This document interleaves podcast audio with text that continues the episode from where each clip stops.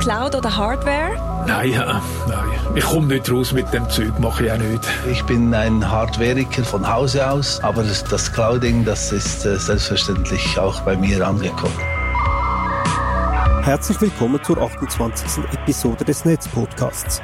Wir sprechen im Podcast über Aktuelles aus der Netzpolitik mit Bezug zur Schweiz. In dieser Folge sind die Themen Sicherheitsschwankungen und Ethical Hacking, Berichte, Berichte, Berichte und der Data Act der EU. Wir nehmen am Donnerstag, 6. Juli 2023 auf. Ich bin Jörg. Mein Name ist Florian. Und ich bin Kire. Und dann springen wir gleich in den Hauptteil unseres Podcasts. Wie Jörg es bereits gesagt hat, ist das erste Thema Sicherheitsschwankungen und Ethical Hacking. Wir haben ja auch in der letzten Episode bereits auf verschiedene Sicherheitsschwankungen bei Behörden und, und Kantonen und sonstigen staatsnahen Organisationen hingewiesen. Da können wir einen kleinen Aufwisch machen, was in der Zwischenzeit alles passiert ist. Ähm, es ging ja das letzte Mal hauptsächlich auch um die DDoS-Attacken, also die Überlastung von verschiedenen Schweizer Behördenseiten. Und betroffen war ja da insbesondere auch Parlament.ch, das ja auch viele Tage nach dem Start des, äh, der Attacke auch mindestens aus dem Ausland noch nicht ähm, erreichbar war. Da waren also noch gewisse Schutzfilter ähm, waren da noch in Betrieb und mittlerweile ist das aber äh, mindestens aus meiner oder unserer Sicht aufgehoben. Also das Parlament müsste auch wieder ganz normal aus dem Ausland erreichbar sein. Parallel wurden in den letzten Tagen jetzt aber auch immer mehr Details zum Datenabfluss bei Explain durch die Hackergruppe Play bekannt.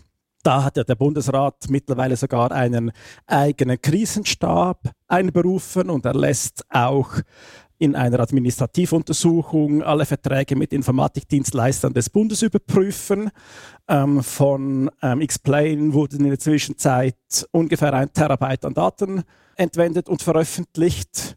Die waren dann zwischenzeitlich auch mal wieder nicht abrufbar. Ich weiß gar nicht, ob sie aktuell verfügbar sind, aber auf jeden Fall ist der Dump ziemlich groß, der da mal ins Netz gestellt worden ist. Darunter sind ähm, detaillierte Informationen zur Systemarchitektur, ähm, von den Diensten, die X-Plane äh, für die Behörden zur Verfügung stellen. Es hat in den Informationen auch äh, Daten über Sicherheitsmaßnahmen drin, die für ausländische Diplomaten und Botschaften gelten. Es hat scheinbar Sicherheitsdispositive äh, von hochkarätigen äh, Diplomatenbesuchen und Handynummern von FEDPOL-Angestellten drin. Es geht auch um sogenannte Red Notices. Das sind ähm, Informationen von Inter Interpol, wo es um Informationen zu Haft- und Auslieferungsersuchen und Fahndungsausschreibungen geht. Es sollen in diesem Dump auch Login-Daten von Bundesämtern sein. Ähm, da ist allerdings nicht ganz klar, um welche Daten es sich äh, konkret handelt, also in welcher Form, ähm, dass das Login-Daten sein sollen. Also insbesondere ist natürlich auch interessant, wie sieht es mit äh, Usernamen, Passwörtern etc. aus. Ja, und insbesondere auch unklar ist, und das ist jetzt eigentlich noch, noch eine große Frage, wieso diese Daten überhaupt bei Explain auf den Servern gelegen sind, gelegen haben und dann entsprechend auch äh, entwendet werden konnten da die Unternehmung ja der Lieferant der Software ist. Also sie entwickeln diese Software und betrieben werden die Applikationen da ja dann ja in den Rechenzentren des Bundes. Also eigentlich dürften auf den Servern von X-Plane diese Daten ja gar nicht vorhanden sein. Äh, wie gesagt, in der Öffentlichkeit ist das bis jetzt nicht bekannt, was da das Problem war. Ähm, es lässt sich aber sicher sagen, die, das Ausmaß der ganzen Sache ist schon ziemlich groß, ähm, was sich ja auch widerspiegelt in der Tatsache, dass ein Krisenstab einberufen wurde, der die Sache jetzt untersuchen sollte. Oder wie seht ihr den aktuellen Stand des Schlamassels? Ja, ich glaube, der Bund ist ziemlich mit äh, Aufräumarbeiten beschäftigt. Ich habe gelesen, dass äh, in allen Bundesämtern die Leute eifrig dran sind, diese Daten auszuwerten und zu untersuchen überhaupt, was betrifft sich Sind das irgendwelche äh, Bestelllisten für Kaffeekapseln oder halt eben recht äh, brisante Informationen, wie eben der, die Sicherheitsdispositive. Das ist etwas, was natürlich nicht in die Öffentlichkeit geraten soll. Also vielleicht nochmals Detail. Also weißt du, was Sie genau auswerten? Also werten Sie den Dump aus? Ähm, ich habe das jetzt nicht mehr genau im Kopf, aber meines Wissens hat äh, der ähm, Florian Schütz von NCSC in einem Interview gesagt, dass ungefähr 100 Angestellte an, in den Bundesämtern halt wirklich am Versuchen sind, zu herauszufinden, was genau abgeflossen ist und ob das etwas ist, was man, was gefährlich sein könnte. Ja, es ist schon eine, eine mittel- bis große Katastrophe hier und wenn man ein Terabyte wieder einordnen muss, was es gewesen war und was nicht, dann brauchst du ein paar Leute. Und ich sage jetzt mal, die Verträge mit den Informatikdienstleistern, äh, ja, da muss man wahrscheinlich mehr als nur die Verträge und alle abmachen. Also das, was mich am wenigsten verwundert, ist, wenn man sagt, die detaillierte Dokumentation der Systemarchitektur der von X-Plane betreuten Dienste, das ist für mich irgendwie noch verständlich, dass der Anbieter das bei sich haben muss. Aber jetzt die, die Konzepte, wie man Diplomaten schützt oder, äh, oder hohe Staatsgäste etc., das ist dann also schon äh, auf der sehr fraglichen Seite. Also ich kann noch kurz aus diesem Artikel mit, äh, von SRF zitieren. Das ging mit Florian Schütz, dem eben den Leiter des Nationalen Zentrums für, Cybersicherheit, und er sagt, es könnten noch heikle Daten drin sein. Ebenso gut ist es möglich, dass nichts mehr drin ist, also abgesehen von dem, was man jetzt schon bekannt hat. Die Analysen laufen noch. Wir können deshalb auch die Größe des Schadens noch nicht beziffern und haben keine abschließenden Erkenntnisse, so Schütz. Und jetzt ein äh, indirektes Zitat. Gegen 100 Leute in verschiedenen Bundesstellen seien damit beschäftigt, die geleakten Daten anzuschauen und bei Sicherheitsrisiken sofort zu handeln. Aber das heißt jetzt eigentlich auch, auch die Firma Explain hat keinen Plan darüber, welche Daten bei ihnen gelegen sind und welche abhanden gekommen sind. Wenn jetzt Angestellte des Bundes den Dump nehmen müssen, um darin zu gucken, also das Diebesgut nehmen müssen, um darin zu gucken, was jetzt überhaupt abhanden gekommen ist. Ja, aber vielleicht ist vielleicht auch die Frage, würdest du jetzt einem Anbieter das glauben, wenn er sagt, nein, nein, es ist nur dies, das und jedes, wir aber das annehmend Richt. Ich glaube, ich würde als Bund äh, auch selber den Dump anschauen, zum das verifizieren. Also auch dem Grund verstehe ich, dass er da ein paar Leute, also 100 ist viel, aber dass er Leute ansetzt, äh, ein eigenes Vier-Augen-Prinzip aufzubauen. Einverstanden, dass, dass man da irgendwie auch noch reinguckt, aber ich muss doch noch ein Vertrauensverhältnis zu diesem Anbieter haben. Das ist gestört. Entweder hat er diese Angaben, was abhandengekommen ist und welche Daten er hatte und er stellt mir das zur Verfügung oder er hat sie eben nicht. Und wenn ich aber auch das Vertrauen nicht mehr habe, dann, dann muss ich im Prinzip auf jede Geschäftstätigkeit dann ja auch verzichten. Ich denke, ich denke, es ist vielleicht gar nicht so brisant, wie es jetzt tönt, im Sinne von, nehmen wir an, der Explain sagt, es gingen neben äh, die Sicherheitsdispositive gingen abhanden.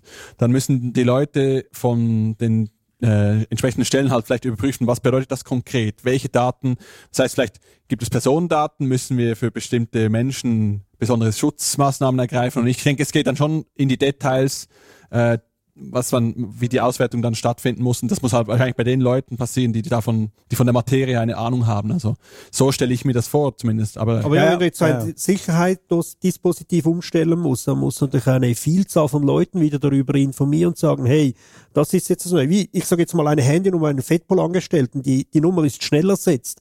Aber bis alle, die diese Nummer wissen müssen, das auch, auch haben. Also das dauert auch einen Moment. Also, boah. Ja, ja, auf jeden Fall. Eben, das lässt sich jetzt sicher auch ähm, ablesen, wenn da 100 Leute damit beschäftigt sind, eine Auswertung zu machen, dass es das schon um sehr, sehr viele Daten und um Daten geht, die auch wirklich relevant und gefährlich sind. Und dass der Bund möglichst nichts übersehen will, oder? In einem Terabyte unter Umständen ist das wertvollste in diesem Terabyte ist vielleicht, keine Ahnung, 100 Kilobyte groß. Die entscheiden drei Zeilen, oder? Und die sind jetzt halt äh, einfach in der Öffentlichkeit verbreitet. Das heißt, das ist Public Knowledge jetzt, oder das muss man so behandeln. Ja.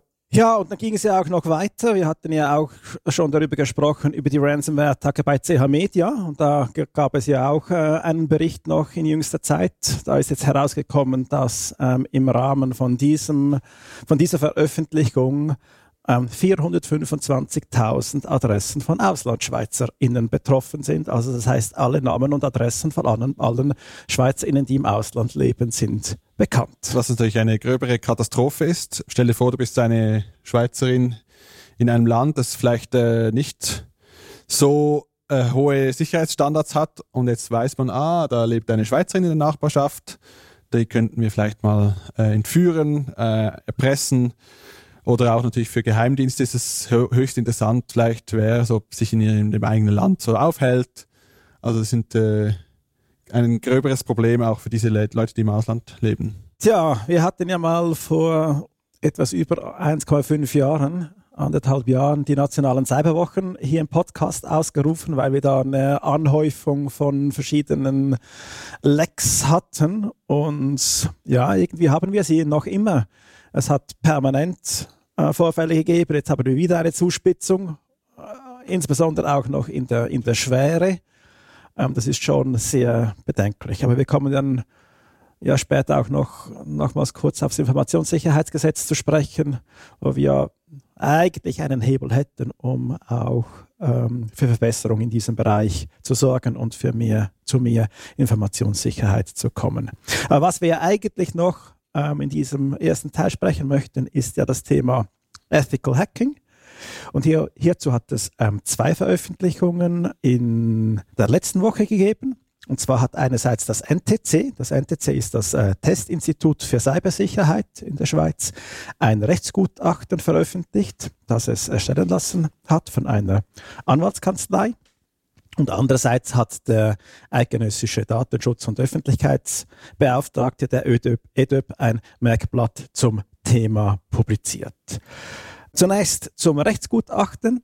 Dieses ist der Frage nachgegangen oder der Auftrag war zu prüfen, ob das NTC bei der Durchführung von Schwachstellenanalysen, also dem Penetration, Penetration Testing, wenn es also äh, versucht, ähm, alle möglichen äh, Server in der Schweiz äh, zu prüfen, ob es denn entsprechende bekannte Sicherheitslücken ähm, gibt oder ob die entsprechende Sicherheitslücken aufweisen, ähm, ob sie sich ähm, strafbar machen mit dieser Tätigkeit. Und hier gibt es ja einen sogenannten Hacker-Tatbestand und der ist in, im Strafgesetzbuch in Artikel 143 bis Abschnitt 1 ist der definiert und nach diesem Paragraphen wird bestraft, Zitat, wer auf dem Wege von Datenübertragungseinrichtungen unbefugterweise in ein fremdes, gegen seinen Zugriff besonders gesichertes Datenverarbeitungssystem eindringt. Zitat Ende. Und das Problem bei dieser Bestimmung ist, dass die Motivation, mit der die Tathandlung verübt wird, nicht mit berücksichtigt wird. Das heißt, wer also mit einer Gewinnabsicht in das System eindringt, ist genauso strafbar wie die Person, welche einen Penetration-Test macht, damit die Schwachstelle im Anschluss geschlossen werden kann. Es stellt sich also nur die Frage nach der Befugnis. Habe ich also nachgefragt und die Erlaubnis von der Besitzerin, dem Besitzer des Systems, ob ich das machen dürfe, darf oder nicht. Und zusätzlich, ob das System besonders gesichert gewesen ist. Und ansonsten mache ich mich also entsprechend bei solchen Untersuchungen strafbar. Und zusätzlich ist auch der Versuch bereits strafbar, also alles, was über einen einfachen Portscan hinausgeht, also indem ich gucke, welche Dienste sind denn überhaupt oder geben Antwort auf einem System, alles, was darüber hinausgeht, ist in dem Sinn dann strafbar. Was jetzt das Rechtsgutachten nun darüber hinaus feststellt, und das ist jetzt natürlich für das. NTC dann interessant, ob es Möglichkeiten gibt, dass man dennoch eine solche Aktion machen kann, ohne dass man eben sich strafbar macht nach 143 bis Absatz, Absatz 1. Und was Sie hier festhalten, ist dann, wenn man sich auf einen Notstand berufen kann, und der ist in Artikel 17 vom Strafgesetzbuch definiert, dann macht man sich unter Umständen nicht strafbar, wenn man eben eine solche Sicherheitsschwachstellenuntersuchung macht. Und in diesem Artikel 17, da steht drin, das ist jetzt wieder ein äh, Zitat, wer eine mit Strafe bedrohte Tat begeht, um ein eigenes oder das Rechtsgut einer anderen Person aus einer unmittelbaren, nicht anders abwendbaren Gefahr zu retten, handelt rechtmäßig, wenn er dadurch höherwertige Interessen wehrt. Zitat Ende. Und sie kommen dann also zum Schluss, dass ein Eingriff straffrei sein kann, wenn er sich darauf beschränkt, dass die vorhandenen Sicherheitslücken aufgedeckt werden, diese dokumentiert werden und hernach den Betreibern der Zielsysteme bekannt, bekannt gegeben werden. Damit eben ein Gefahrenzustand behoben werden kann. Und was dann aber auch noch gegeben sein muss, ist, dass es bei dieser Tat unmöglich oder unzumutbar war, ein vorgängiges Einverständnis von allen potenziellen Rechtsgutträgern, also die, die von diesem ähm, Scan betroffen sind, einzuholen. Das jetzt also das Fazit dieses Rechtsgutachtens, das dann eigentlich sagt, dass wenn dieses alles gegeben ist, das NTC sich entsprechend nicht strafbar macht. Für mich scheint dies etwas konstruiert. Ich kann mir aber gut vorstellen, dass es für das NTC durchaus zutreffend sein kann, dass es sich darauf beziehen kann und ähm, Sicherheitstests mit gutem Gewissen und auch straffrei machen kann.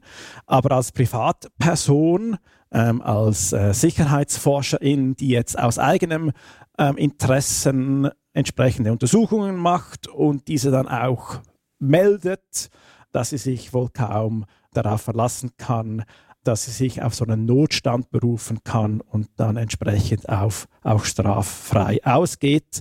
Was meines Erachtens das Gutachten gut aufzeigt, ist, dass dieser Hackerparagraph eben schlecht konzipiert ist, weil es eben die Motivation des Vorgehens außer Acht lässt. Aber ich glaube, wir können dann am Schluss noch etwas darüber diskutieren. Weil, wie bereits angetönt, ja auch der EDÖP hat ebenfalls in der letzten Woche ein Merkblatt veröffentlicht zum Thema. Und zwar ähm, geht er natürlich aber die Beobachtung aus einem anderen Blickwinkel an. Er beschäftigt sich ja hauptsächlich mit Datenschutz, also auch den Bearbeiten von Personendaten.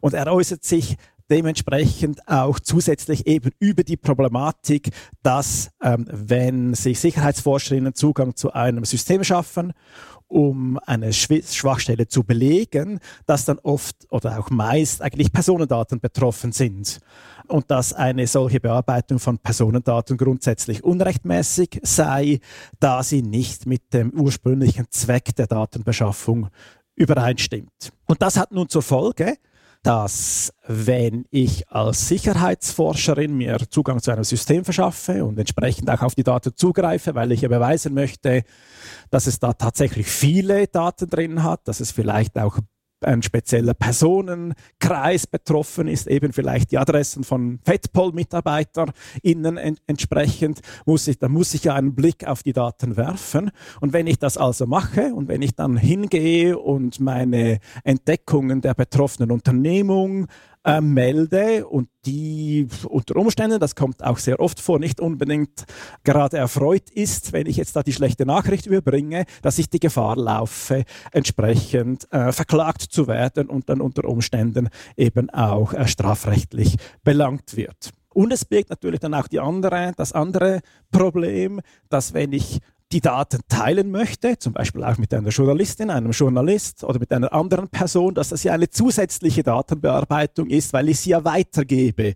Und auch das ist dann entsprechend, wie es der EDÖP beschreibt, nicht zulässig. Und das heißt eigentlich, die Person ist wie auch in einem Dilemma, dass sie jetzt eigentlich Daten hat, die eigentlich auch auf irgendeine Art bearbeitet, um die Schwere, das Ausmaß der ganzen Sicherheitslücke zu erfassen oder zu belegen und aber eigentlich dann wie die Hände gebunden ist, ja, was mache ich jetzt eigentlich damit? Du hast, der einzige Weg ist eigentlich an die Organisation zu gelangen, die von, davon betroffen ist, aber daher habe ich eben eigentlich unter Umständen das Problem, dass ich dann verklagt werde.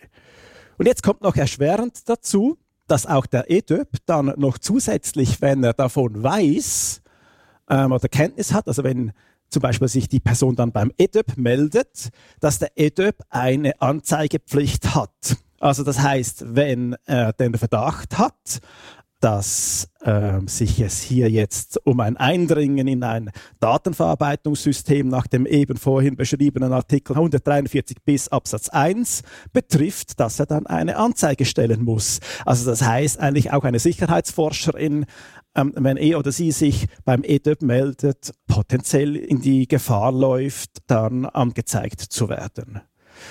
Und leider zeigt auch etwas die Erfahrung, dass der EDÖP eher keine Freude hat, wenn er in solchen Angelegenheiten involviert wird. Wir haben auch als, waren auch als digitale Gesellschaft bereits in ähm, solchen Diskussionen verwickelt. Der EDÖP tut sich da eher schwer aktiv zu werden und überlässt eigentlich eher das Handeln dann der meldenden Person, was sie dann natürlich auch eher ratlos äh, zurücklässt, weil sie ja, äh, wie eigentlich dargestellt, gar nicht viele Varianten hat. Und zwar insbesondere auch dann, äh, wenn sie davon ausgehen muss, dass äh, vielleicht die betroffene Organisation vielleicht eben nicht sehr erfreut darüber ist, äh, dass man jetzt eine Sicherheitsschwachstelle meldet und zwar auch aus der Überlegung, weil sie ja dann auch sieht oder mitbekommt oder merkt, dass da eine Person auf, ihren System, auf ihre Systeme zugegriffen hat. Das ist natürlich eine insgesamt sehr unbefriedigende ähm, Situation. Das ist eben auch ähm, diesem sogenannten Hacker-Paragraph geschuldet. Wir haben diesen auch schon in verschiedenen Stellungnahmen äh, bemängelt. Und eigentlich müsste er gestrichen werden oder dann wenigstens dahingehend eingeschränkt werden, dass er nur in solchen Fällen zur Anwendung kommt, wo es sich eben um eine Absicht zum Beispiel zur Bereicherung handelt. So, dieses ein Aufriss zum ganzen Schlamassel. Was sind eure Gedanken, die euch durch den Kopf gehen? Also für alle die, die jetzt nicht gerade das Strafgesetzbuch zur Hand haben, ihr habt jetzt Artikel 143 bis gehört, es gibt auch einen Artikel 143 und es ist noch spannend, wie diese beiden zusammenspielen. Der erste der beiden, unbefugte Datenbeschaffung. Also wenn ihr wirklich Daten äh, abzieht, äh, beschafft, dort wird explizit die Absicht der Bereicherung äh, erwähnt und dann wird mit Freiheitsstrafe, Geldstrafe bestraft. Beim BIS, das hat 143 BIS, das unbefugte Eindringen, dort wird die Absicht oder das Bereichern nicht erwähnt, dafür aber nur auf Antrag mit Freiheitsstrafe oder Geldstrafe bestraft. Das ist noch speziell, wie diese verschiedenen Aspekte hier sich sehr stark unterscheiden. Und wohlgemerkt, der BIS, der wurde später hinzugefügt, weil man also, dass man Daten beschaffen will, illegal, ich glaube, das gibt schon seit Ewigkeiten. Geklaut wird schon immer. Aber der Tatbestand oder, äh, ja doch, der Tatbestand einfach nur in ein System eindringen zu wollen, um des Eindringens willen oder um eben Ethical Hacking zum den anderen aufmerksam machen, hey, deine Tür ist nicht sauber abgeschlossen. Das gab es vorher in dem Sinne wahrscheinlich gar noch nicht, also nicht in dem Maße, dass man es gesetzlich regeln müsste. Aber jetzt in unserer vernetzten Welt, wo alles zugänglich sein könnte, gibt es eben diese White Hackers, äh, die die das zum einen aus Sport machen. Äh, sie wollen gerne möglichst jedes System knacken, aber nicht zum sich bereichern, sondern dann hey, äh, als, als, als eigen, ja, äh, ein bisschen stolz, aber dann auch um den anderen zu helfen und sagen, hey, deine Tür steht offen, mach was. Und da merken wir, wie das irgendwie nicht ganz sauber hier in diese Gesetzgebung hineinpasst. Ich finde das sehr spannend. Ja, und, und vielleicht noch zum Rechtsgutachten des NTCs, also wie, wie du es auch schon gesagt hast, oder als, als Institution, die ähm, eine entsprechende Position hat, auch in, in, in der Öffentlichkeit, ist das äh, vielleicht ein, ein, ein befriedigendes Ergebnis, dass man irgendwie sich so auf einen Notstand berufen kann. Also ich stelle mir gerade vor, diese, diese Schwachstelle, die vom NCSC auch den Exchange-Servers, dass die einfach an alle ausgeliefert wurde. Solche Fälle, da kann man klar sich berufen, aber als Privatperson dann irgendwie einen Notstand geltend zu machen vor Gericht, wenn ich in ein System eindringe, das, mit dem ich äh, vorderhändig wahrscheinlich gar nichts zu tun habe, äh, da würde ich mich jetzt mal nicht drauf verlassen und da sind dann den Leuten einfach rechtlich die Hände gebunden. Also es ist einfach, das zeigt eigentlich recht schön, wie schwierig es ist, die für, für Privatpersonen Sicherheitslücken äh, aufzudecken und publik zu machen. Also ich, ich, darf, ich darf nicht eindringen, versuchen, also schon der Versuch ist strafbar. Wenn ich dann eingedrungen bin und Daten abziehe, mache ich mich äh, strafbar. Wenn ich dann diese Daten anschaue, mache ich mich wiederum strafbar. Wenn ich diese Daten weitergebe, äh, mache ich mich nochmal strafbar. Wenn ich dann noch zum EDEP gehe, muss er mich auch gleich noch anzeigen. Also ich würde mir das zweimal überlegen. Ähm, ich denke, es ist klar, dass man hier irgendwie eine äh, Veränderung her herbeiführen muss, insbesondere vor dem Hintergrund, was wir jetzt gerade gehört haben, dass es einfach unglaublich viele Schwach Schwachstellen gibt, die auch große und gravierende Folgen haben, wenn sie ausgenutzt werden. Äh, aber vielleicht ist das jetzt gerade eine gute Möglichkeit, dort auch äh, einzuhaken und eine entsprechende Gesetzesänderung ähm, zu erzwingen, weil vielleicht der Bund auch selber merkt, dass das keine in dieser Formulierung zumindest keine, keine gangbare Variante ist. Noch nicht der Weisheit letzter Schluss. Also, dass sich eine äh, NTC auf einen Notstand berufen muss, das finde ich auch ein bisschen äh, konstruiert. Aber ich, ich stelle mir jetzt gerade mal vor, wieder auf die analoge Welt. Wenn jetzt jemand einfach die ganze Zeit in einem Mehrfamilienhaus alle Schlösser zu knacken versuchte, dann würden wir denen wahrscheinlich auch sagen, hey, verschwinde. Also irgendwie einfach, ich mache das privat zum Spaß. Ich, ich will ja dir dann nur sagen, dass ich dein Schloss knacken kann ist jetzt die Frage, ab, ab welchem Moment finden wir es sinnvoll, dass jemand solche Tests von sich aus macht? Eigentlich müssen die Firmen das von sich aus äh, Profis engagieren, die sagen, hey, testet mich, das wäre das Sinnvollste. Ich finde es durchaus sinnvoll, dass es Leute gibt, die ein bisschen systematisch nach Schwachstellen im Netz suchen aber wenn jetzt irgendwie eben Leute systematisch an Haustüren nach Schwachstellen suchen und sagen, hey, ich mache das nur zu deinen Gunsten, würde ich wahrscheinlich auch so meine Frage zeigen. Also irgendwie müssen wir jetzt da schon noch einen Standard haben, wo man dann sagt, ja, bei dem ist die diese Aussage auch glaubhaft, als dass irgendwie jeder, der mal im Internet eine Anleitung gelesen hat. Also es ist ein, ein heikler Bereich ist. Ich verstehe durchaus auch die Gegenseite. Ja, wobei jetzt der Vergleich mit den Haustüren meines Erachtens auch nicht schon auch etwas anders, anders ist, weil gerade bei der Haustüre oder bei einem, einem herkömmlichen Schloss, da hast du ja einen, einen Schlosstyp und den untersuchst du mal und der ist dann irgendwie wie sicher oder halt eben etwas weniger sicher, währenddem es ja gerade bei, bei Software und Applikationen dann schon sehr stark darauf ankommt, wie ist jetzt die, Implement, ist die jetzt implementiert. Das sind sehr oft äh, Eigenentwicklungen oder spezielle Applikationen, die ja dann eben auch von solchen Schwachstellenanalysen betroffen sind, also wo, es, wo wir jetzt auch verschiedene Fälle hatten, irgendwie meineimpfungen.ch etc. Das sind ja nicht genau diese Dinge, wo man dann etwas, wo man vielleicht mal etwas drauf stößt, ah, das sieht irgendwie etwas komisch aus und dann versucht man irgendwie, komme ich jetzt da mit, mit ein paar Kniffs und Tricks jetzt irgendwie an die Datenbank ran? Und das dürfte man dann ja eben eigentlich alles nicht mehr machen. Oder dann, oder dann ist man dann, je, je, je weiter dass man vordringt und je mehr, dass man das dann eben eigentlich auch, also nicht jetzt unbedingt publik in der Öffentlichkeit publik machen möchte, aber die Leute hinweisen möchte damit, irgendwie den Austausch auch sucht mit weiteren Leuten, wie es ja Flo, Florian auch vorhin aufgezeigt hat, je mehr, dass du dann eigentlich damit dich damit beschäftigst, auf dünnerem Eis bis eben eigentlich im, im strafrechtlichen Bereich, dass man das ist. Und das sollte eigentlich für Leute, die eigentlich solche Analysen machen, wo es eben eigentlich darum geht, im Anschluss, dass diese geschlossen werden, dass diese, dass diese äh, davon ausgehen können, dass sie eben ähm, strafbar Einverstanden, aber man muss von diesen Leuten wissen, dass sie das mit diesem Hintergrund machen.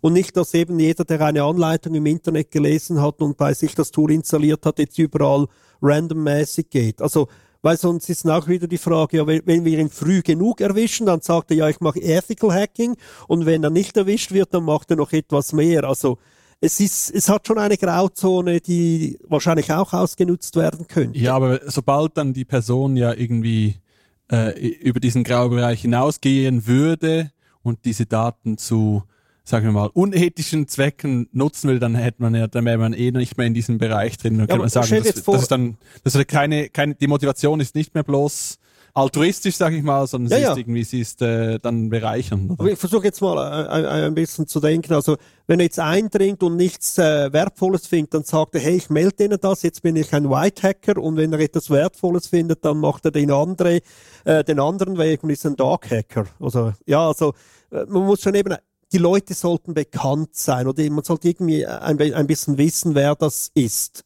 Sonst ist es dann mal sehr schnell in einer Grauzone drin. Ja, aber solange die, die, die Gesetzeslage so ist, wie ja, sie nein, ist, dann Ohne Frage, würde ich mich niemals äh, quasi, dass ich, ein, dass ich solche Maßnahmen mache. Ja, du, du kannst jetzt auch keine, kein Verzeichnis machen, wo die White Ein Berufsregister.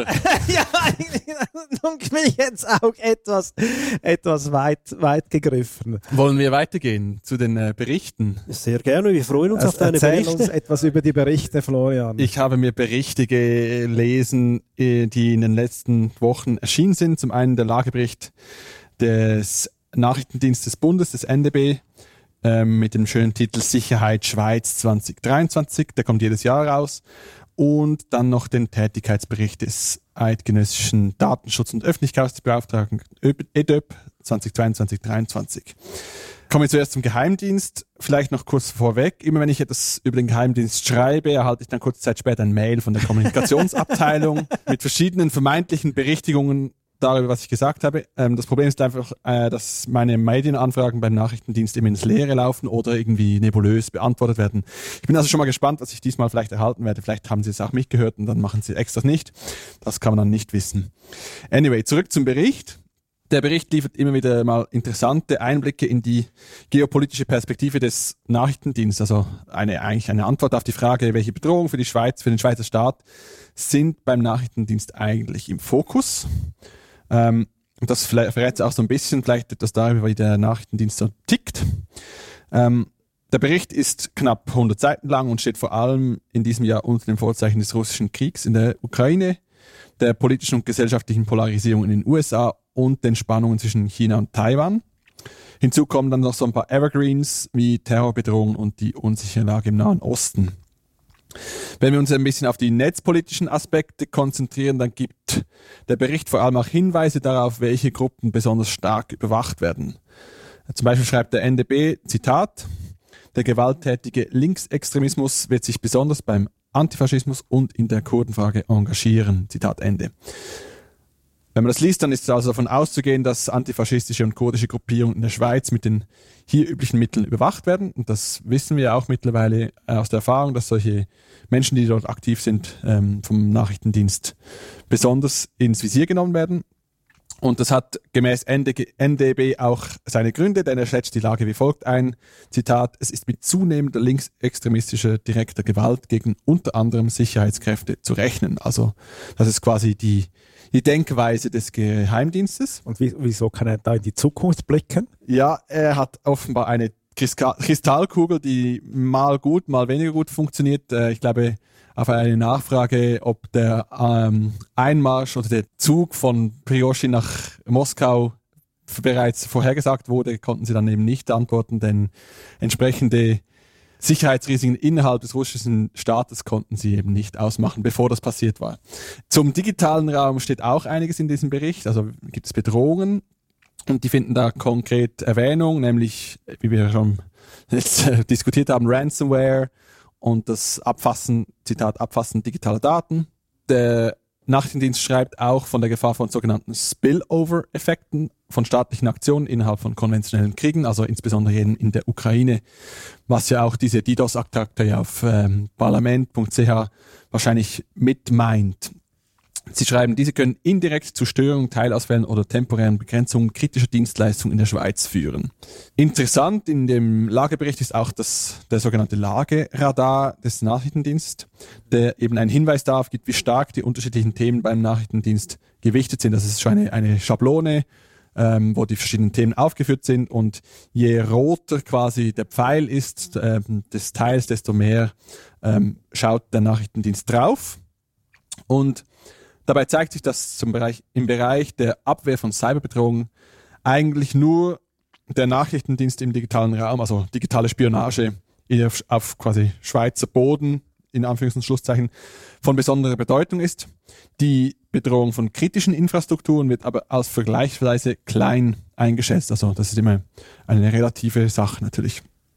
Dennoch widmet der Bericht den digitalen Bedrohungen von kritischen Infrastrukturen ein eigenes Kapitel und das ist eigentlich ziemlich noch interessant. Also wer das äh, lesen will, in den Show Notes, äh, go for it. Das zeigt nämlich auch so ein bisschen die verschiedenen Angriffe innerhalb des Krieges in der Ukraine, die da dokumentiert werden, nicht nur in der Schweiz, sondern einfach allgemein.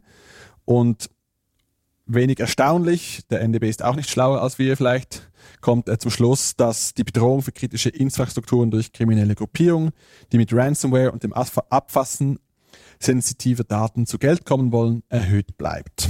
So viel mal dazu. Und ganz am Schluss gibt es noch ein paar Kennzahlen über die ähm, Überwachungsmaßnahmen. Und zwar schreibt der Nachrichtendienst, dass es Ende 2022 drei Kabelaufklärungsaufträge in Bearbeitung gab und 30 Funkaufklärungsaufträge. Findest du das viel oder wenig? Was meint ihr dazu? Es ist ja so, also es gibt vor allem zu den Kabel- oder äh, zu den Funkaufklärungsaufträgen gibt es ja ein paar Details mehr, weil da hatten wir ja ähm, GPTL-Berichte, die das mal untersucht haben ähm, als auch die ganze Anlage des Onyxia überhaupt äh, publik geworden ist. Das wurde ja im Geheimen aufgebaut. Und das wurde da entsprechend, gab es da Berichte dazu und da weiß man auch etwas mehr. Und da war schon damals so, dass es ungefähr auch diese Anzahl an Funkaufklärungsaufträgen ähm, gab. Und so einen Funkaufklärungsauftrag muss man sich im Sinne so vorstellen, man möchte da jetzt zum Beispiel etwas über Dschihad-Reisende Wissende erfahren. Und in so einem Auftrag ist dann auch bestimmt, ähm, oder jetzt, wenn wir zurückgehen auf die Kabelaufträge, die werden da dann ähnlich gestrickt sein. Ähm, und in so einem Auftrag ähm, eben hat es so einen Zweck und da wird dann auch bestimmt, ähm, welche internationalen Glasfaserkabelnetz da ähm, ausgeleitet werden. Da hat die Swisscom Leitungen, da haben andere Provider entsprechend Leitungen und die werden dann nach diesen Suchstichworten äh, durchsucht. Jetzt im Falle der Funkaufklärungsaufträge, die damals ähm, in Betrieb waren, ist vielleicht noch interessant, ähm, die Streubreite ist relativ groß, also welche Anzahl an Suchstichworten da drin waren. Aber ich glaube, es ist auch etwas logisch, je nachdem, um welche F Fragenkomplexe es sich dreht, ähm, die man beantwortet haben möchte, ähm, ist das schon noch nachvollziehbar. Aber die, ungefähr die Größenordnung ist ja zwischen 20, 30 und dann bis zu ein paar hundert Suchstichworten. Das ist so ungefähr die Größenordnung, die so ein Auftrag, Auftrag hat.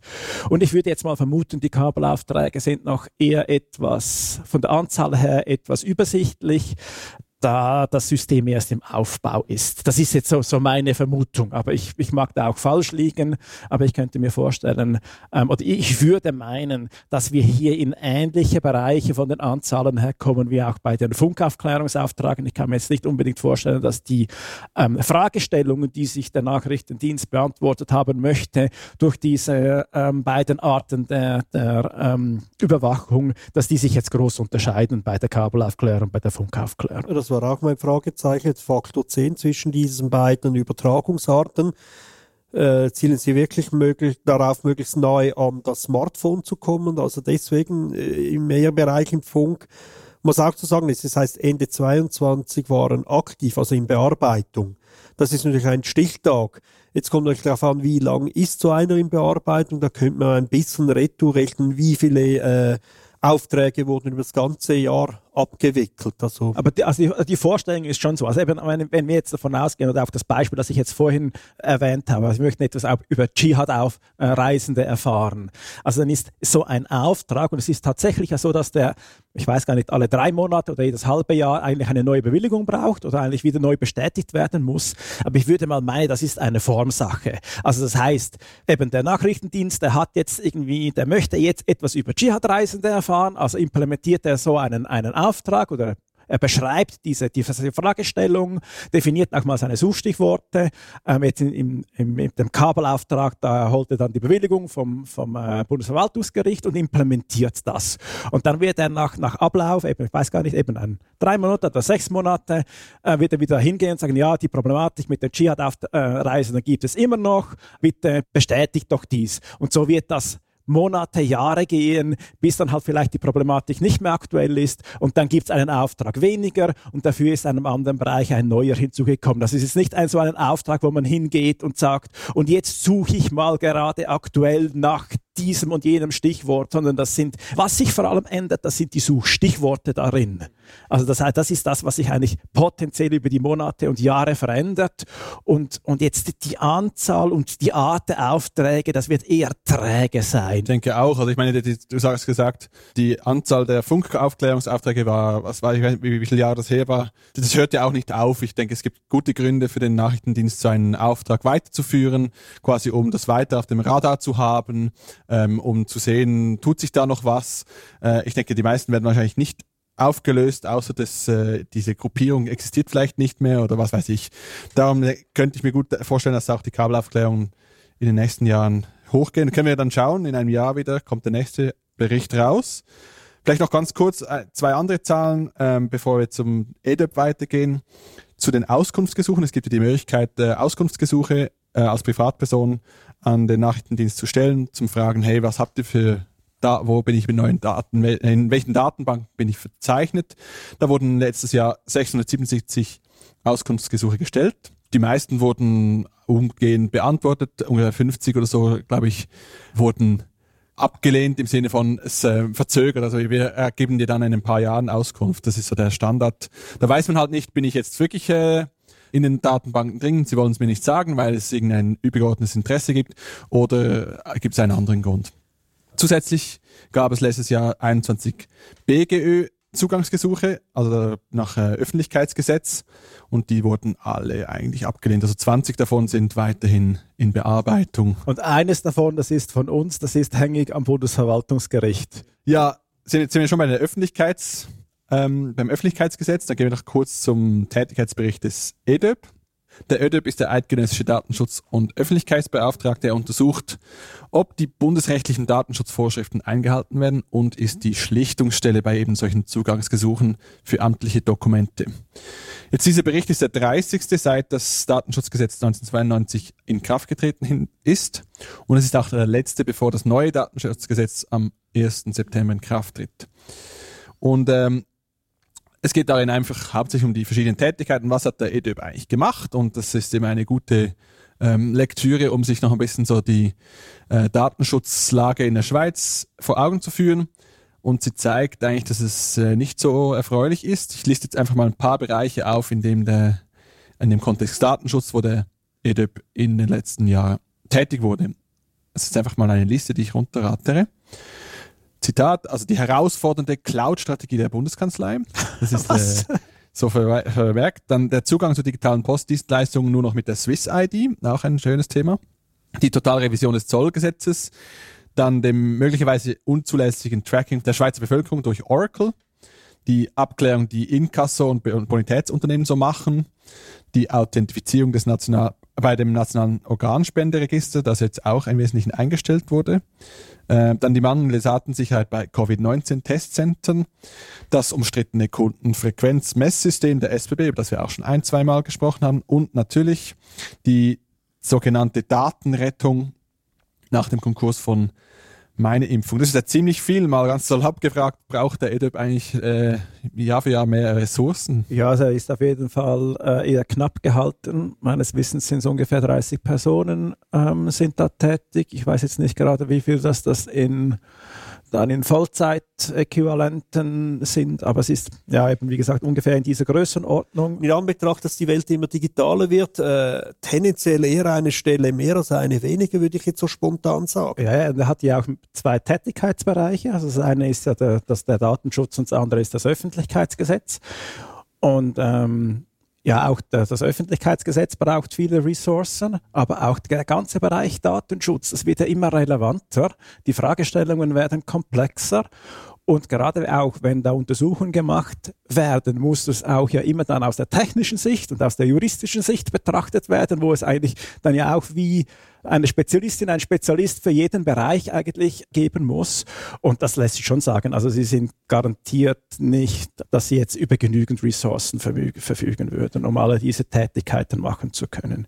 Und das zeigt sich dann eigentlich auch in den Untersuchungen. Es ist ja dann eh eher eigentlich, sie machen dann Untersuchungen, wenn sie auch etwas mit einer weitreichenderen Aussagekraft machen können und gehen dann eben möglichst so die, die kleineren äh, Fragestellungen gehen sie eher aus dem Weg. Die Gegner von solchen Stellen, also der Ombudsmann oder auch andere, das ist immer, ja, wenn sie nichts zu tun haben, die suchen sich Arbeit, bis sie etwas gefunden haben. Das ist ja sehr, nein, das ist wichtig, damit das Vertrauensverhältnis zwischen den verschiedenen Institutionen besteht, ist es wichtig, auch solche außergerichtlichen Stellen zu haben, die genau diese Konfliktfläche bearbeiten. Vielleicht noch ähm, zum Öffentlichkeitsgesetz. Äh, da gab es ist ja eben auch ein Tätigkeitsbereich des, ähm, des EDÖP. Und als Journalist interessiert mich das natürlich besonders stark, denn das äh, Öffentlichkeitsgesetz dient eben genau dazu, dass die Verwaltung gegenüber der Bevölkerung transparent sein muss. Also ich kann, aus, ich kann Auskunft verlangen, was genau äh, die Prozesse sind. Und die Entwicklungen zeigen, wie der ÖDÖB schreibt, eben in die entgegengesetzte Richtung. Also äh, sein Zitat, auch in diesem Berichtsjahr mussten Bestrebungen festgestellt werden, zusätzliche Teilbereiche der Verwaltungstätigkeit oder bestimmte Kategorien von Dokumenten vom Öffentlichkeitsgesetz auszunehmen. Also mit anderen Worten, es wird dann definiert, man macht einen, ein Zugangsgesuch und dann sagt man, ja, nein, darüber können wir keine Auskunft geben, weil bla bla bla, eine bestimmte Begründung. Und die Bereiche offenbar, zu denen man keine Auskunft geben muss, gemäß äh, aus, Sicht der, aus Sicht der Verwaltung, die wächst. Und ähm, da hat der, der EDUB auch eine Liste erstellt, welche Bereiche und Kategorien eben in diesem Sinne vom BGÖ ausgenommen sind. Und äh, wer also gerne Zugangsgesuche stellt, sollte sich diese gerne mal genauer anschauen. Und jetzt vielleicht über das noch angekündigte Informationssicherheitsgesetz ISG. Da erwähnt das, äh, der EDUB auch noch in dem Tätigkeitsbericht eine Änderung oder ein, ähm, eine Fragestellung. Denn in der Änderung des ISGs geht es unter anderem auch um die Meldepflicht für Cyberangriffe, insbesondere auf kritische Infrastrukturen. Mit anderen Worten bekäme das Nationale Zentrum für Cybersicherheit dann einen besseren Überblick über die Angriffe. Also man müsste bisschen, wo passiert genau was, weil alle äh, Stellen müssten Bericht erstatten. Nun, gewisse Kreise im Parlament zum Beispiel möchten, dass diese Meldungen vom Öffentlichkeitsgesetz ausgenommen würden. Also wenn, ähm, dass man dann ein Zugangsgesuch stellen kann, dass dann nicht das ähm, rauskommen soll. Und das würde in, im Grunde genommen äh, der Bevölkerung das Recht ein bisschen einschränken, über diese Meldungen Informationen zu erhalten. Das kritisiert nun der EDÖP, unter anderem deswegen, weil er der Meinung ist, dass es eigentlich schon genügend Schutzmaßnahmen gibt, welche zum Beispiel bei höher gelegenen Interessen ein Zugangsgesuch eben nicht, ähm, also nicht beantwortet werden muss oder gewisse Dinge ausgenommen werden müssen. Und dass in diesem Sinne keine spezifische Regelung in diesem Informationsschutz, äh, Informationssicherheitsgesetz stattfinden müsste.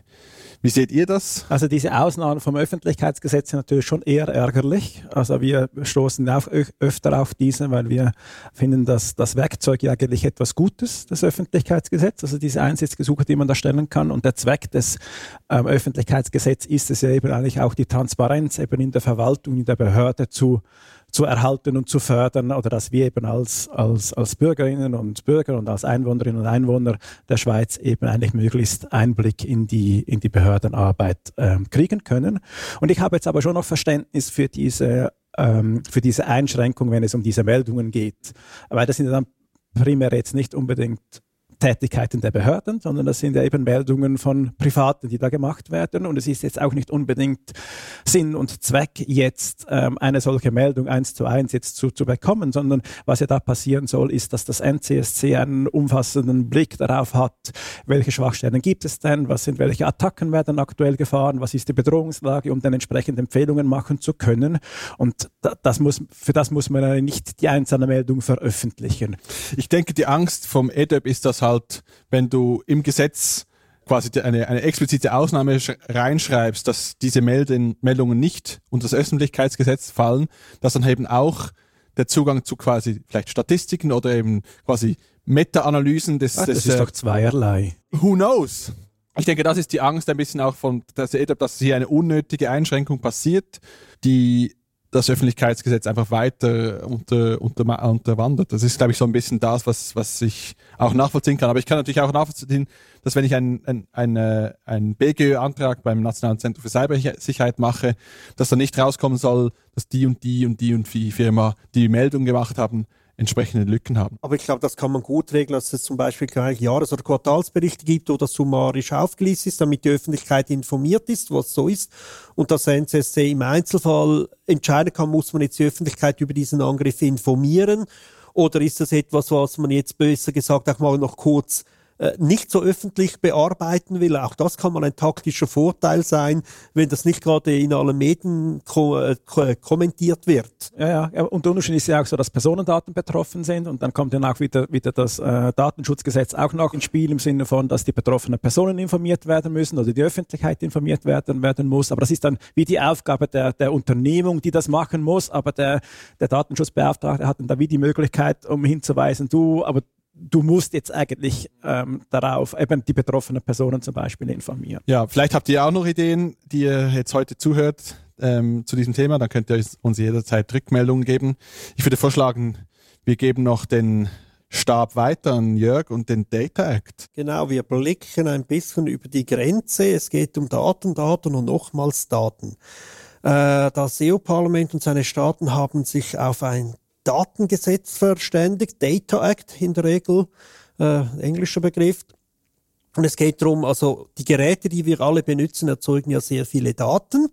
Klar, ein paar davon kennen wir direkt, die werden uns auch angezeigt, andere werden äh, im Gerät gespeichert oder dann über das Netz mit, der, äh, mit, dem, mit dem Hersteller synchronisiert. Und die Frage ist natürlich, wem gehören diese Daten, äh, wer darf sie für was und wie nutzen. Und bisher ist das rein aus technischer Sicht so etwas, was die Firmen sehr, sehr eng bewachen, möglichst mit niemandem teilen wollen. Sie wollen ja eine möglichst enge Kundenbindung und eine enge Kundenbindung beinhaltet auch immer, dass man den Absprung von diesem Produkt zu einem anderen Hersteller ein bisschen schwer macht. Man hat sich ja so daran gewöhnt und man will ja das nicht aufgeben.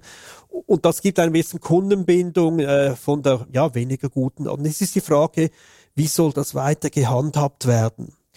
Äh, da gibt es jetzt ein Gesetz, das in sich schon ein Kompromiss sein soll und es ist spannend. Wir haben euch die äh, Links äh, gegeben. Wenn man jetzt die Medienberichte dazu anschaut, gehen die Meinungen durchaus auseinander. Also die Firmen sagen, das geht viel zu weit. Da werden unter Umständen Firmengeheimnisse preisgegeben. Wenn man das so offenlegen muss, dann können die Konkurrenten dann äh, hineinschauen, wie sie ihr Geschäftsmodell aufbauen, was für diese Firma die entscheidenden Daten sind. Die Verbraucher Schutzorganisationen sagen, ja, es geht zu wenig weiter. Die Besitzer sind immer noch nicht die Besitzer der Daten, nur der Geräte so, so, so gut wie es geht. Äh, die Staaten äh, sind natürlich auch im, im Dilemma, wo, wo, wo wollen sie sich positionieren? Macht man hier einen Markt kaputt? Also wenn plötzlich alle Firmen Daten so offenlegen müssen, ist es überhaupt noch interessant, Sachen zu entwickeln? Weil irgendwie musst du deine Entwicklungskosten wieder einspielen können und äh, nicht alles äh, gerade jedem schenken können. Also hier versucht man ein bisschen die Geschäftsmodelle der Firmen zu ändern, ohne gleich das ganze Business zu zerstören. Und ich finde es noch spannend, wenn man jetzt ein bisschen die Grundhaltung hier der EU anschaut, versus zum Beispiel, was äh, die Diskussionen in Amerika sind, dort ist es sehr viel stärker firmenzentriert. Also eine Firma, die stellt ein Produkt her und das ist hier Produktende aus, du darfst das benutzen. Also da, sind, da ist die Grundvorstellung ganz anders. Und ich sage jetzt mal in China, da ist das Motto, ja, der Staat äh, hört eh mit. Also hier in diesem Markt hat es eine Ausnahmeregelung für äh, Naturkatastrophen, Waldbrände etc., dass in diesem Moment der Staat ein bisschen mehr Zugriff haben kann, um wahrscheinlich seine Handlungen ein bisschen besser zu optimieren können. Also es ist noch spannend, wie hier auch die verschiedenen Denkmodelle aus den verschiedenen Kontinenten, muss man wirklich schon fast sagen, äh, ein bisschen unterschiedlich ausfallen. Einfach kurz noch zu, zu Verständnis. Also ich stelle mir das halt so vor, früher bist du mit deinem Auto, hast du ein Auto gekauft, sagen wir ein, ein Audi, der hatte einen Motor drin, einen Kolben, was weiß ich alles, ich komme ja überhaupt nicht raus. Der ging irgendwann mal kaputt, dann ging ich in die, die Dorfgarage, äh, der konnte die Audis flicken, der konnte die Fords flicken, die Opels und so weiter und der konnte eigentlich äh, das Teil anschauen, Ersatzteil bestellen und umbauen. Und heute hast du einen extrem hohen Softwareanteil in einem Fahrzeug und du kannst eigentlich nur noch zu deinem äh, Händler des Vertrauens, der diesen Wagen hergestellt hat, gehen, weil das der einzige Händler ist, der diese Daten bearbeiten kann, der vielleicht auch herausfinden kann, wo ist überhaupt das Problem, während dem ein unabhängige ähm, Garage es nicht mehr machen kann. Das soll eigentlich vielleicht behoben werden mit diesem Ding, mit diesem Act, dass, dass auch dass ich sagen kann, ich habe mein Auto, da hat es Daten drin und die gebe ich jetzt äh, einer Drittperson zur, zur Reparatur und muss nicht unbedingt zum Hersteller zurückgehen. Das ist ein sehr gutes Beispiel. Also wenn du heute als Garagist ein Auto reparieren willst, musst du zuerst die, den Analyseport äh, benutzen und die Daten auslesen, einschicken und da bekommst du nachher die Meldung, was du ersetzen musst. Also deine Eigenkompetenz ist in vielen Bereichen, sagen wir, das Reifenwechsel ausgenommen. Äh, massiv ges gesunken. Andererseits ist natürlich jetzt, wenn wir gerade ein Beispiel Auto nehmen, die Frage, wie er den Motor ansteuert, unter Umständen ein durchaus sinnvolles Geheimnis, wie er ein bisschen mehr Leistung rauskratzen kann oder einen besseren Fahrstil. Andererseits soll er, wenn er denn einen Motor optimieren kann, soll das ein Geschäftsgeheimnis bleiben. Dann wäre es nicht sinnvoller, dass alle Automarken davon profitieren können, mit weniger Energie, sei es jetzt Benzin oder elektrisch, mehr Kilometer zu machen. Also wir sind hier wirklich in einem Spielfeld, wo, wo es sehr schwierig ist, diese Interessen perfekt äh, abzugrenzen. Ja, also ich glaube, es kommt jetzt darauf an, um welche Daten es sich ja dann konkret handelt, oder? Also ich, ich habe ich hab die Kaffeemaschine, die zeichnet viele Daten auf und die überträgt die auch zur Firma, die die Kaffeemaschine hergestellt hat oder vertreibt. Und dann gibt es ja da einerseits mal Daten, die sind wahrscheinlich äh, Personendaten, also irgendwie, wann benutze ich die Maschine und welche Programme und zu welchem Zeitpunkt und äh, mache ich jetzt die Reinigungszyklen und keine Ahnung was. Ähm, und da gibt es dann irgendwie halt, also was du, Jörg, vorhin angesprochen hast, eher die Daten, die ähm, äh, mit, mit, mit, mit der Herstellung ähm, des Kaffees und der Druck und was da irgendwie alles zusammenhängt. Und dann gibt es irgendwie die, die, die Informationen, die jetzt tatsächlich dann ähm, notwendig sind, um, um eine Reparatur veranlassen zu können. Und jetzt würde ich, wie man sagen, jetzt gibt es, das sind jetzt eigentlich Personendaten, es gibt irgendwie Daten, die gehören zur Maschine, aber gehören eigentlich mir, wenn man so möchte. Also wenn ich die brauche eben, um, um eine Reparatur machen zu können. Und da gibt es die Geschäftsgeheimnisse, die dann eher der, der Unternehmung gehört, die ähm, die Maschine hergestellt hat.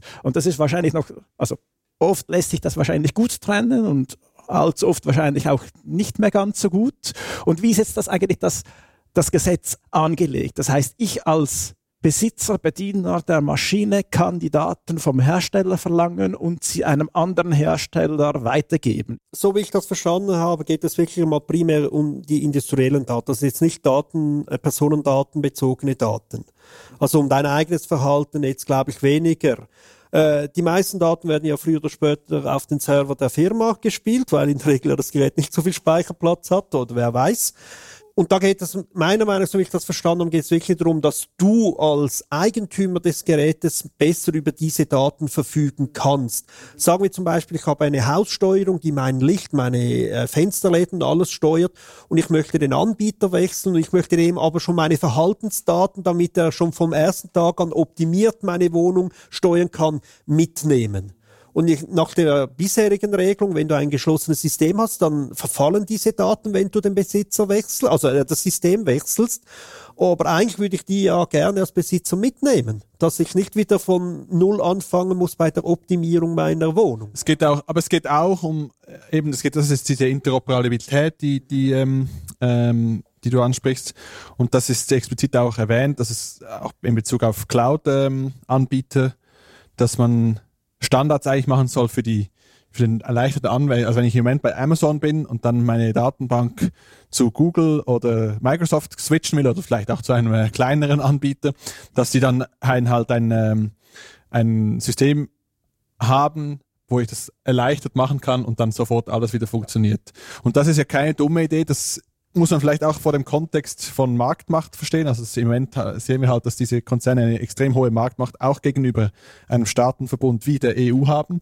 Und dass hier natürlich wieder auch äh, ein, ein, ein Powerplay vielleicht dahinter steckt, dass sie sagen, wir wollen eigentlich das, wir wollen die Hoheit darüber haben und nicht die, nicht die Konzerne, die Digitalkonzerne. Ja, interessant ist, ist aber, dass, dass eigentlich die, die Frage der Datenportabilität ja im Rahmen des Datenschutzgesetzes oder der Datenschutzgrundverordnung ja eigentlich geregelt ist. Das sind ja eigentlich auch Personendaten und das hm, ja, kann man sich jetzt streiten, ob es, ob es ins, ins Datenschutzgesetz gehört, aber hängt jetzt irgendwie mit dem, mit dem, mit dem Bereich der Personendaten zusammen, würde ich, würde ich jetzt mal so sagen. Während dem der andere Bereich, irgendwie das Recht auf Reparatur, und man das ja eigentlich auch da lösen könnten sollte, müsste allenfalls, und ich, ich frage mich jetzt, wieso es einen Data Act dann benötigt. Oder wo geht, wo geht es jetzt noch darüber hinaus, um jetzt eigentlich Datenportabilität von persönlichen Informationen, Daten zu haben und das, das Recht auf Reparatur auf der anderen Seite. Ist für mich als Nicht-Jurist schwierig abzuschätzen, was hier alles betroffen ist, aber die Aussage ist wirklich, es geht nicht primär um die personenbezogenen Daten, sondern um die anderen. Aber ja, die, die Grenze zu was ist Geschäftsgeheimnis oder nicht, das wird Interpretationsspielraum sein.